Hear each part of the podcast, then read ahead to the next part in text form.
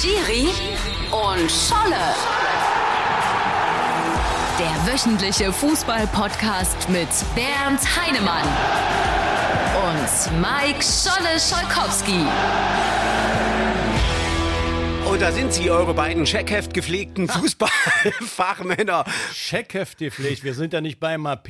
Schiri, Bernd Heinemann. Ich in, grüße euch alle erstmal. in so jungen Podcasten hätte man gesagt, Bernd, schön, dass du heute mein Gast bist. Und dann kommt die Antwort zurück, sehr schön, dass ich heute bei dir sein darf. Ja, ich sage nur, mit 40 wird man würzig und das ist unser 40. Podcast heute. Jubiläumsausgabe. Bist hier schön hergewandert. Ja, man muss sich ja bewegen und äh, bewegende Themen gab es ja auch. Äh, Scholle, was ist denn jetzt eigentlich äh, der Unterschied zwischen DFB und Hertha? Weißt du das? Ich meine, vor einer gewissen Zeit hätte ich gesagt, beides ist stockend langweilig, aber nee. Ja, beide sind zu Krisen geschüttelt, aber beide haben einen Neuanfang äh, gewagt. Äh, der DFB hat einen neuen Präsidenten und Hertha hat einen neuen Trainer. Da würde ich sagen, wir nehmen noch einen Schluck Kaffee und dann Ja. geht's gleich los. Schiri und Scholle. Schiri und Scholle. Der Fußball in Halbzeitpausenlänge ist wieder zurück und der Frühling ist da. Und gucke an, auch einer, den wir schon gar nicht mehr als Fußballtrainer so richtig auf dem Tableau hatten, der große Felix Magath ist zurück. Ja, eine Überraschung nicht nur für die Fußballfans, sondern wahrscheinlich auch äh, für die ganze Hertha-Fanschar. Aber äh, ja, gut, äh, neue Besen kehren gut. Das ist natürlich wieder Felix, wie er leibt und lebt. Ein neues Leben in der Mannschaft. Und äh, natürlich äh, wird jetzt auch, äh, wenn man sauber macht, auch äh, schmutzige Wäsche gewaschen. Und am Wochenende hat ja Winters, der Investor, gesagt, also in ein paar Wochen ist die Präsidiumswahl und äh, Gegenbauer muss weg. Also jetzt wird langsam auch scharf geschossen. Und äh, da bleibt es äh, spannend, was jetzt bei Hertha auch nicht nur hinter den Kulissen, sondern auch auf der Mitgliederversammlung dann passiert. Also Wechsel auf der Trainerbank, wahrscheinlich dann auch im großen Podium. Stell dir mal vor, wir hätten letzte Woche unsere 40. Folge produziert und nicht heute. Mit dem Ergebnis, Freddy Bobic sagt, unser neuer Trainer ist Felix Magath. Wir hätten uns doch beide komplett schlapp gelacht und gesagt, okay, wenn es etwas an Konzeptlosigkeit gibt, dann passt es aber eins zu eins auf Hertha BSC. Doktern am Big City Club und holen dann irgendwann Felix Magath auf Platz Ja, 17 aus dem Hut. Damit hat ja überhaupt keiner gerechnet. Und äh, jeder hat gesagt, ja, der Trainer ist auf dem Markt und der ist auf dem Markt. Äh, die letzte Station von Felix äh, war ja äh, Würzburg. Da war er äh, ja so mehr. Da hat er die Kisten vom Flyer-Alarm Ja, durch- von A nach so, B geschleppt. So mehr Berater, aber dass er jetzt wieder auf der großen Bundesliga-Bühne steht, äh, ist natürlich eine Herausforderung und der hat ganz klar einen Auftrag, Hertha in der ersten Liga zu halten und so wie es aussieht, äh, wird sich im Ligakeller noch einiges bewegen. Ja. Felix Magath, ich habe so eine ganz besondere äh, Zuneigung zu Felix Magath, weil mein Onkel, Onkel Werner aus Aschaffenburg, hat mit Felix Magath, die sind zusammen in die Schule gegangen und die haben auch zusammen Fußball gespielt. Da konnte ich in der Schule natürlich als einer, der auch Fußball gespielt hat, immer ein bisschen kokettieren. Ich kenne Felix Magath, ich habe ihn Ah, im ja, Leben nie gesehen, klar. aber ich hatte eine Autogrammkarte, ich hatte also Sachen, also als, als der dann international Fußball gespielt hat, ist der auch oft noch nach Aschaffenburg gefahren und hat seinen alten Freundeskreis da gepflegt. Also so ein Typ ist das auch, einer, nicht ein Spinner, der auch da in seinen Dingen bleibt.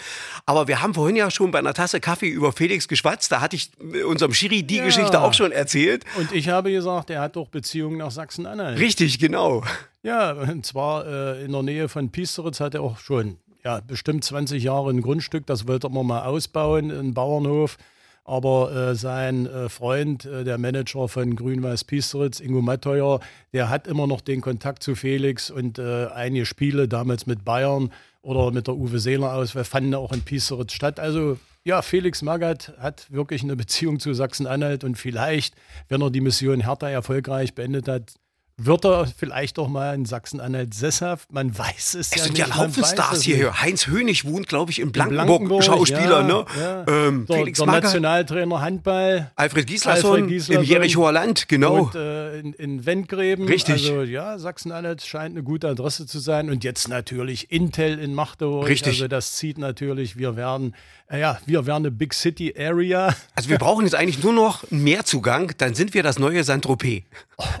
ja, ja, aber nicht für Bisschen Strand. Oligarchen. Nicht für Oligarchen, ja.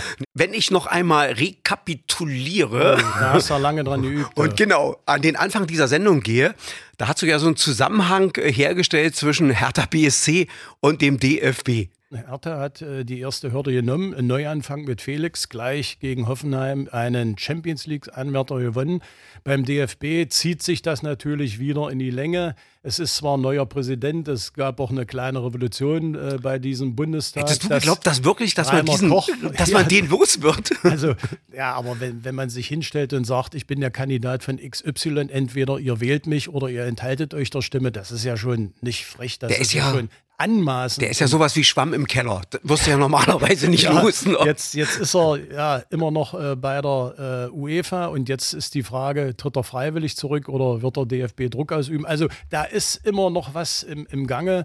Und auch äh, wenn schon einige Posten verteilt sind, äh, hier für den Nordostdeutschen Fußballverband, ist Hermann Winkler verantwortlich für die äh, Junioren-Bundesliga.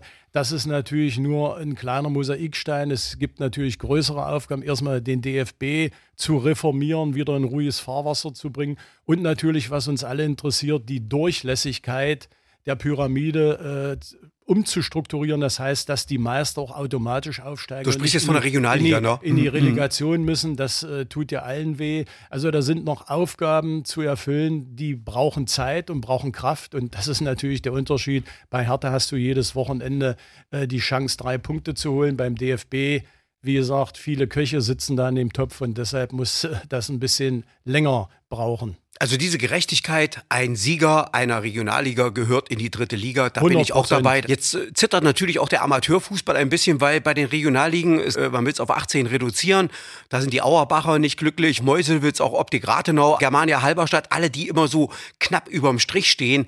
Ähm, wenn du dann wieder zurück musst in die Oberliga, das wäre natürlich ein hartes Brot für viele, aber da muss man jetzt eine gerechte Lösung wirklich äh, finden und die müssen wir natürlich hier bei uns im Osten finden. Das ist unsere Entscheidung. Ja, das ist natürlich nicht nur eine Frage sportlich, sondern es ist auch finanziell. Wir wissen ja selber, dass äh, viel Geld im Fußball unterwegs ist.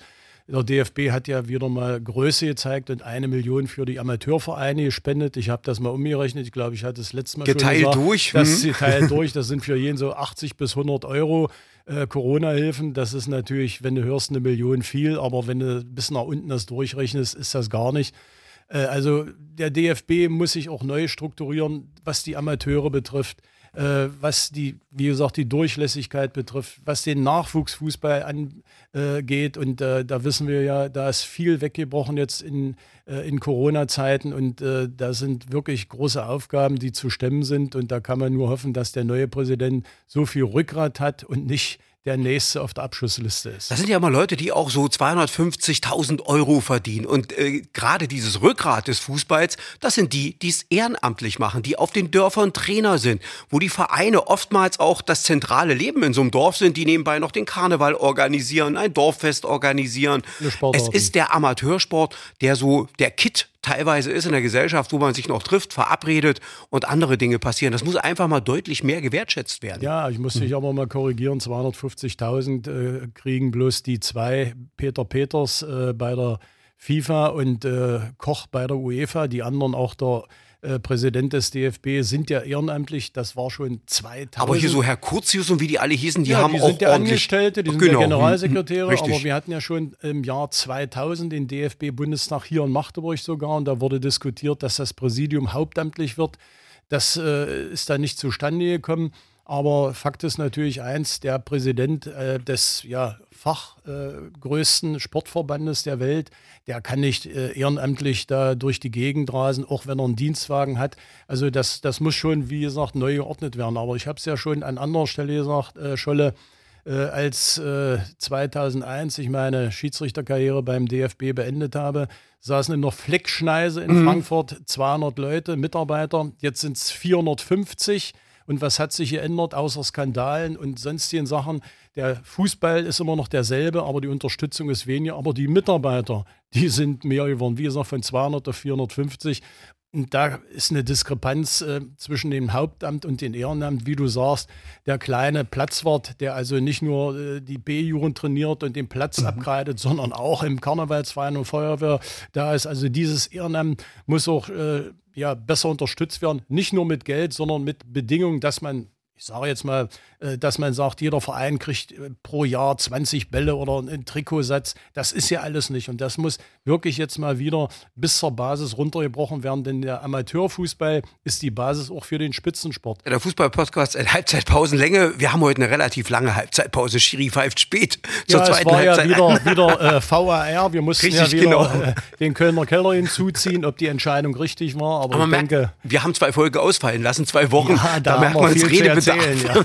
Schauen wir mal auf die dritte Liga. Wäre ich jetzt Redakteur bei der Bildzeitung, würde ich sagen, FCM Krise. Nein, du hast ein Spiel verloren hier in Türkimspor, die sind ja eigentlich schon abgestiegen. Also kannst du die Punkte auch äh, äh, streichen und zu Und Hause. zweimal zu Hause nicht gewonnen. Ja, nicht gewonnen. Also der Anspruch, äh, wir waren ja der Meinung, Scholle, dass äh, Magdeburg eher äh, ja, den Aufstieg schafft, als Bayern München Richtig. Meister wird. Mhm. Diese kann man sprechen, wenn du zwei, drei Dinger hintereinander verlierst. Türkimspor gestrichen, zweimal zu Hause nicht gewonnen, heißt ja unentschieden. Mhm. Also es ist alles noch im grünen Bereich und die Fans freuen sich natürlich auch auf den Aufstieg. Aber dann geht die eigentliche Arbeit erst los. Du merkst auch, spielerisch hat sich beim FCM ja nichts verändert. Sie sind ja sehr dominant. Die nutzen es die Chancen nicht. Einfach Ja. das Torglück fehlt. Ja, ne? ja. So schnell kann es mal gehen. Ne? Ja, du hast äh, jedes Spiel sechs, sieben, hundertprozentige Chancen. Entweder hast du einen überragenden Torwart oder du hast wirklich Pech. Also wie gesagt, wenn du kein Glück hast, kommt Pech noch dazu. Aber ähm, ja, das, das wird sich auch wieder äh, einrenken in den nächsten Spielen und nochmal acht Punkte fehlen und dann kannst du auch für die neue Saison planen. Ich habe ja mal so lapidar gesagt, was den HFC betrifft, keine Feier mit André Meyer. Aber mittlerweile gab es ja viel Feiergrund. Jetzt am Wochenende die Niederlage in Saarbrücken. Aber Also mit so einem Knipser wie Beuth hätte man wahrscheinlich sogar noch 2-2 gemacht. Halle ist auf einem guten Weg mit dem Trainer. Und äh, wie gesagt, nach hinten zu den Abstiegsrängen ist auch Luft. Aber äh, nochmal in der dritten Liga kann jeder jeden schlagen. Und äh, das ist natürlich äh, hochinteressant für den Fußballfan. So, am kommenden Wochenende ist in der dritten Liga erstmal Päuschen. Dafür müssen sich unsere Drittligisten beweisen gegen die Amateurfußballer hier im eigenen Land. Halbfinale. Der erste FC Magdeburg gegen den BSV Halle Ammendorf. Ich Eigentlich eine Geschichte, wo Magdeburg auch noch äh, neue Spieler, die sonst nicht zum Zuge kommen, testen kann. Äh, ich sage, das ist eine ganz klare Sache. Ist immer interessant, aber mit der Konstellation Heimrecht für Blau-Weiß ist es natürlich eine eindeutige Sache. So, das andere Spiel Einheit Wernigerode gegen HFC. Das ist schon ein bisschen interessanter. Wer also das Stadion oben Mansbergstraße kennt, das ist immer ein heißer Kessel. Ich hatte es ja schon mal gesagt, früher, wenn die Zweitliga-Derbys äh, der DDR äh, Wernigerode gegen Blankenburg waren und 5.500 Zuschauer, dann war das so wie Maracana im Harz. aber, aber jetzt Wernigerode gegen Halle, da würde ich sagen, ist wirklich eine Chance von 40 zu 60. Okay, dann haben die Einheit Wernigerode erstmal einen geilen Torwart. Der hat mir nun beim letzten Mal auch schon einiges weggefischt. An so einem kannst du verzweifeln an einem Tag. Und dann mit Kevin Hildach und wie heißt der andere, Cedric Staat vorne im Angriff. Das sind ein paar Knipser-Jungs und die können sich an so einem Tag berühmt schießen. Also ich, Ja, ich würde auch sagen 40, 60, aber Ja, es ist ja nicht nur, äh, was du jetzt gesagt, die äh, Personalien von, von Wernigerode, sondern das Stadion an sich. Das ist ein ganz, ganz enges Stadion, äh, liegt mitten im, im Wohngebiet. Also das, das ist wirklich, äh, wenn du da reinkommst und ich schätze mal, 1000, 1500 Zuschauer werden da sein. Das ist eine Kulisse. Ihr Da- Mythos Mansberg, richtig, wenn die unterwegs Ballett sind, auch bei die da. Auswärtsspielen. Also da muss sich Halle wirklich warm anziehen. Ihr müsst euch nicht warm anziehen, denn in dieser Woche soll der Frühling kommen mit fast Temperaturen bis zu 20 Grad, so sagen es zumindest unsere Wetterpropheten. Da wünschen wir euch eine traumhafte Woche. Bleibt uns weiter heute und wenn euch dieser Podcast gefallen hat, sagt einfach euren Freunden Bescheid und am besten abonnieren, dann wird euch keine Folge mehr fehlen. Tschüss. Tschüss. Schiri und Scholle. Der wöchentliche Fußball-Podcast mit Bernd Heinemann und Mike Scholle Scholkowski. Schiri Bernd Heinemann ist international der bekannteste deutsche Schiedsrichter. Mit Augenmaß, großer Fachkunde und Charme führte er WM, EM und Champions League Spiele. Nach seiner Pfeife tanzten Weltstars wie Sinedin Sidan, Lothar Matthäus und Bernd Schuster. Mike Scholle Scholkowski gehört zu den meist und gern gehörtesten Radiomoderatoren. Er war Ringreporter bei den Kämpfen von Sven Otzke, Stadionsprecher beim Biathlon-Weltcup, Hallensprecher beim SC Magdeburg und die Stimme großer sportlicher Ereignisse.